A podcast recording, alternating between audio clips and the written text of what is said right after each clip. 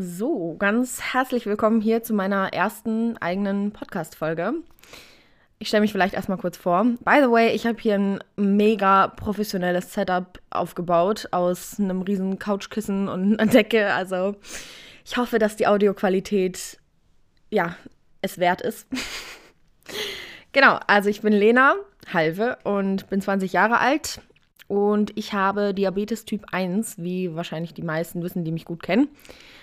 Und ja, ich habe mir gedacht, diesen Podcast möchte ich machen einmal für Leute, die eben auch Diabetes Typ 1 haben, die sich dann einfach ja auch gerne mit mir austauschen können oder ähm, auch mit den Themen einfach dann identifizieren können und ja, die sich vielleicht dadurch auch einfach ein bisschen verstandener fühlen. Und es ist aber genauso für alle anderen, die einfach ein bisschen Informationen darüber haben wollen oder vielleicht nicht genau wissen, was das ist und den kann ich auch gerne heute einen kleinen Einblick geben.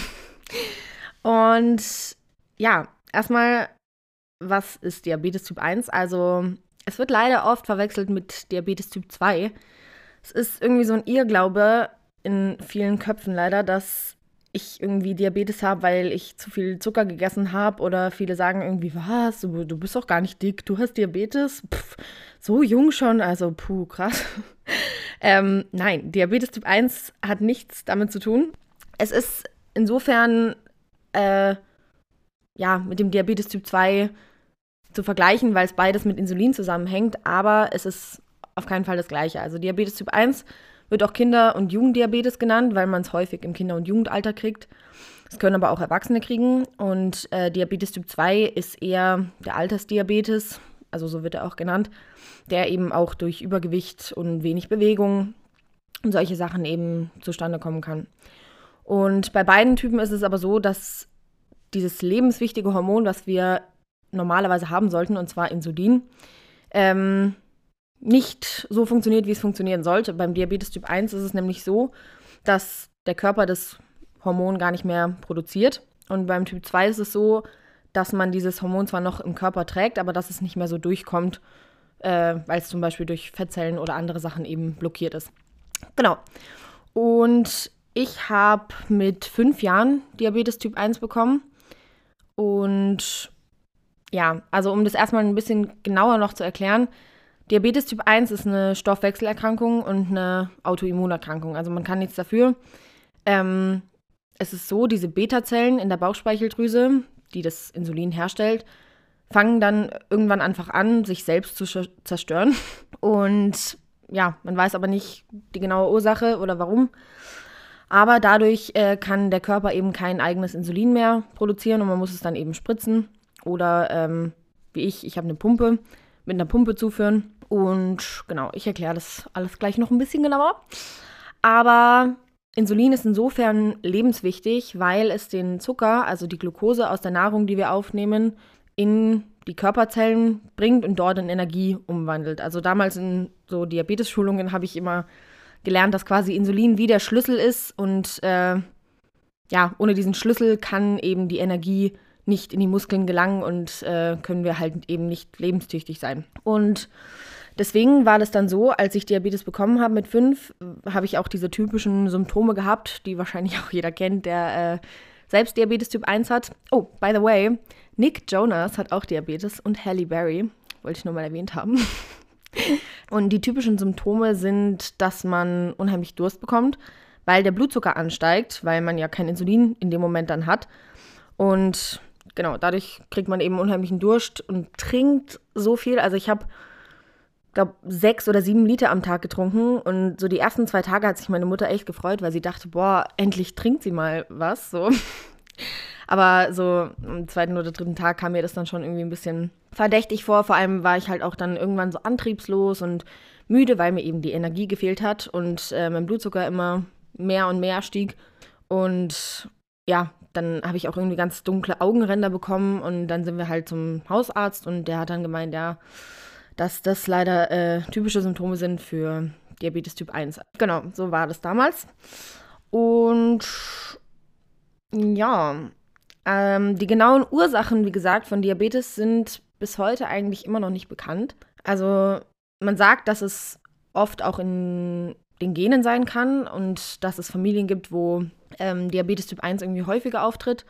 Aber in meiner Familie hat bisher niemand Diabetes Typ 1 gehabt, soweit ich weiß. Also ich weiß, dass mein Opa ähm, in Ungarn Diabetes Typ 2 hat, aber ähm, ja, das ist wie gesagt was anderes. Und äh, das führt mich auch gleich zu meinem nächsten Punkt, nämlich eben diesem Irrglaube, der immer zwischen Diabetes Typ 1 und Typ 2 herrscht. Also ich habe es ja vorhin schon mal ein bisschen erklärt, aber es gibt halt wirklich so ein paar Sprüche, die man oft hört und äh, das jetzt vielleicht besonders für die, wobei es ist eigentlich für beide Gruppen, also sowohl für Diabetiker, die jetzt zuhören, als auch für Nicht-Diabetiker, die jetzt zuhören. Es ist überhaupt nicht böse gemeint, wenn ich das jetzt so sage mit den Sprüchen. Es ist nur einfach so, dass man irgendwann einfach sich denkt, oh mein Gott, nicht schon wieder, weil man halt über die Jahre immer und immer wieder die gleichen Sprüche hört. Und ich weiß auch, dass es von Nicht-Diabetikern zum Teil nicht böse gemeint ist und die einfach nichts darüber wissen. Aber es gibt einfach manchmal so Sprüche, ja, wo man innerlich einfach kurz mal irgendwie so abschalten muss, weil, äh, ja, also zum einen neben dieses was, du hast Diabetes Typ 1, du bist doch gar nicht dick? Oder oh, hast du zu viel Zucker gegessen? Und so, wo man sich so denkt, so wow, wenn ich eine Möglichkeit gehabt hätte, das irgendwie zu verhindern, hätte ich es getan und ich bin nicht selber daran schuld. Und ähm, keine Ahnung, ich sitze jetzt auch nicht den ganzen Tag zu Hause und denke mir, oh, warum ich? Ähm, und ich glaube, da wird man auch niemals glücklich, wenn man das macht, aber ja, es nervt halt ein bisschen, wenn man diesen Spruch dann immer so oft zu hören bekommt. Oder ein anderer Spruch, den wahrscheinlich auch ganz viele Diabetiker kennen, ist, äh, wenn man sich halt irgendwie spritzt oder äh, eine Nadel setzen muss bei der Pumpe, was ich auch gleich erklären werde. Ähm, wenn dann Leute irgendwie sagen so, boah, oh mein Gott, ich, ich könnte mich niemals spritzen. Ich meine, auf der einen, ups, auf der einen Seite drücken sie damit ja nur irgendwie eine Bewunderung aus und das ist ja eigentlich was Nettes, aber man denkt sich so, ja, ich spritze mich auch nicht gerne, aber ansonsten sterbe ich halt, deswegen äh, mache ich es. Also, ja, wie gesagt, ich weiß, dass es von niemandem böse gemeint ist, aber was für mich zum Beispiel auch immer schwierig war, war, als Kind hatte ich immer äh, Gummibärchen oder Traubenzucker für den Notfall dabei denn man kann als Diabetiker ja auch ähm, in einen Unterzucker geraten, was theoretisch auch normale Menschen können, aber bei normalen Menschen, in Anführungsstrichen, ist es eben so, dass sich der Blutzuckerspiegel dann von alleine auch wieder reguliert.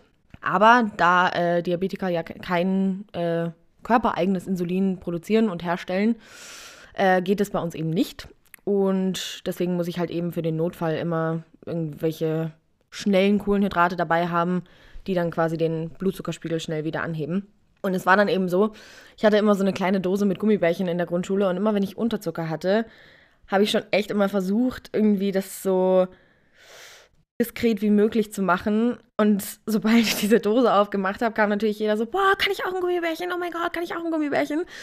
Und ich war eigentlich echt immer ein Kind, was saugern geteilt hat, aber meine Mutter hat mich einmal dann richtig geschimpft, als ich halt auch, äh, verständlicherweise, äh, Gummibärchen verteilt habe irgendwie.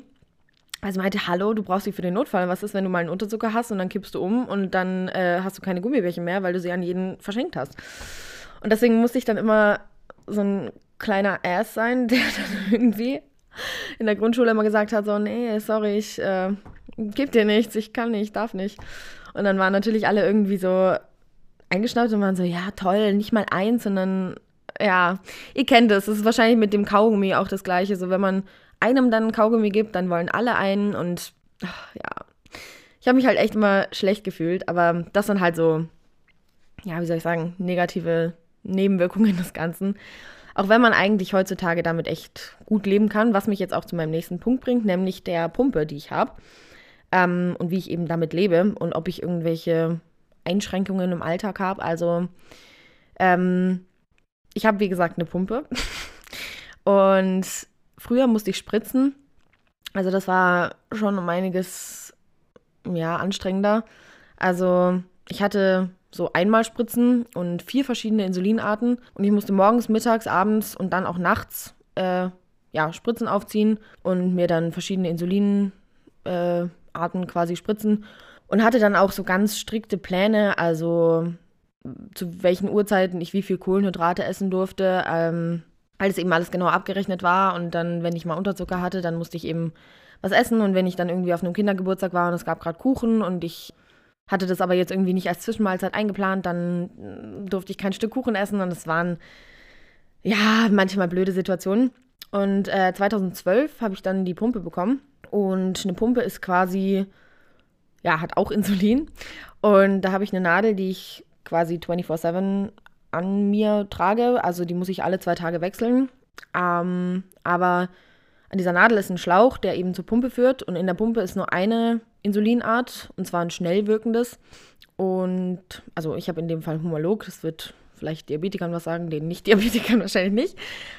Genau, und das wird eben über den Tag über verteilt und auch in der Nacht natürlich, weil mich viele auch immer fragen, was, musst du das immer dran haben? Ähm, und ja, ich muss es immer dran haben, aber ja, also ich würde lügen, wenn ich sagen würde, es ist nicht auch manchmal echt nervig, irgendwie ständig diesen fetten Kasten an sich zu tragen. also Mädchen haben zum Glück den Vorteil, dass man diese Pumpe irgendwie, also die hat so einen Clip und die ist ungefähr so groß wie, oh, wie kann man das vergleichen, wie so ein Stück Handseife, würde ich sagen. Und genau, die hat so einen Clip und Mädchen haben eben den Vorteil, dass sie das so, diesen Clip in der Mitte vom BH gut festmachen können. Es ist halt natürlich ein bisschen awkward manchmal irgendwie, wenn man in der Öffentlichkeit ist und irgendwo in, in einem Restaurant oder irgendwie gerade spazieren geht und man muss sich dann auf einmal da im Dekolleté rumfummeln. Gucken auch äh, fremde Leute mal irgendwie ein bisschen komisch, aber mei, da muss man halt drüber stehen. Ähm, genau, und ich muss echt sagen, also diese Pumpe erleichtert schon den Alltag in vielerlei Hinsicht, auch wenn es halt ein Kasten ist, den man dann ständig an sich dran trägt. Das ist halt der Vorteil an dem Spritzen, dass man zwar viermal spritzen muss, aber man hat dann nicht so einen Schlauch und diesen Kasten an seinem Körper und die Nadel, die man alle zwei Tage wechseln muss. Aber auch das ist in der Öffentlichkeit irgendwie nervig, wenn man da mal spritzen muss und irgendwie, ja, also die typischen Spritzstellen, wo man dann auch spritzt, sind am Bauch und am Oberschenkel. Und ja, das war natürlich irgendwie auch komisch, wenn ich dann irgendwie mal am Oberschenkel mich spritzen musste und dann irgendwie, keine Ahnung, im Kino oder im Restaurant meine Hose oder meinen Rock hochziehen musste und da irgendwie so, ja, ihr versteht, was ich meine. Auf jeden Fall ist die Pumpe in der Hinsicht schon ein Vorteil, dass man da auch nicht ständig irgendwie Spritzen aufziehen muss. Das war nämlich auch so oft so, dass Leute irgendwie dachten, ich nehme irgendwelche Drogen. Vor allem mit meinen Eltern und als Kind so, klar, ich spritze mir meine Drogen mit keine Ahnung, sieben in einem Restaurant und meine Eltern schauen fröhlich zu. Nee. Ähm, also, um jetzt zum Punkt zurückzukommen, die Pumpe ist schon in vielerlei Hinsicht ein Vorteil, weil man einfach viel flexibler den Alltag gestalten kann. Und auch wenn man zum Beispiel Sport macht, dann muss man die Insulinzufuhr ja ein bisschen reduzieren. Und dann kann man das eben mit der Pumpe ganz einfach machen, weil da ja eigentlich fast jede Minute so minimal eben was von diesem Insulin abgegeben wird, dass man quasi so eine Basalrate über den Tag verteilt hat.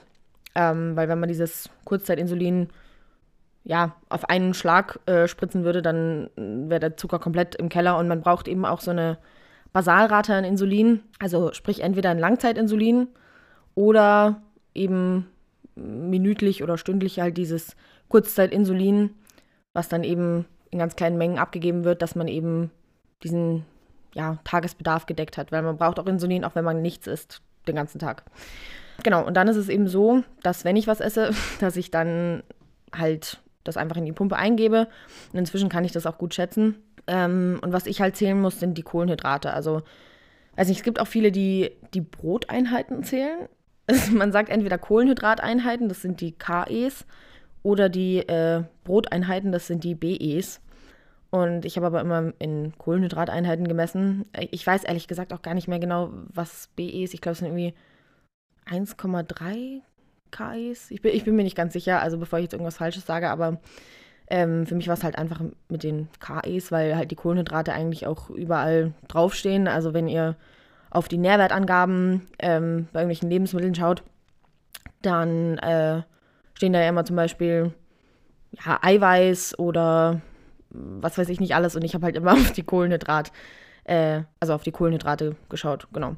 Und wenn zum Beispiel, mh, hm, weiß nicht, jetzt angenommen 14 Gramm Kohlenhydrate auf 100 Gramm sind, dann sind 100 Gramm 1,4 KE. So kann man das rechnen.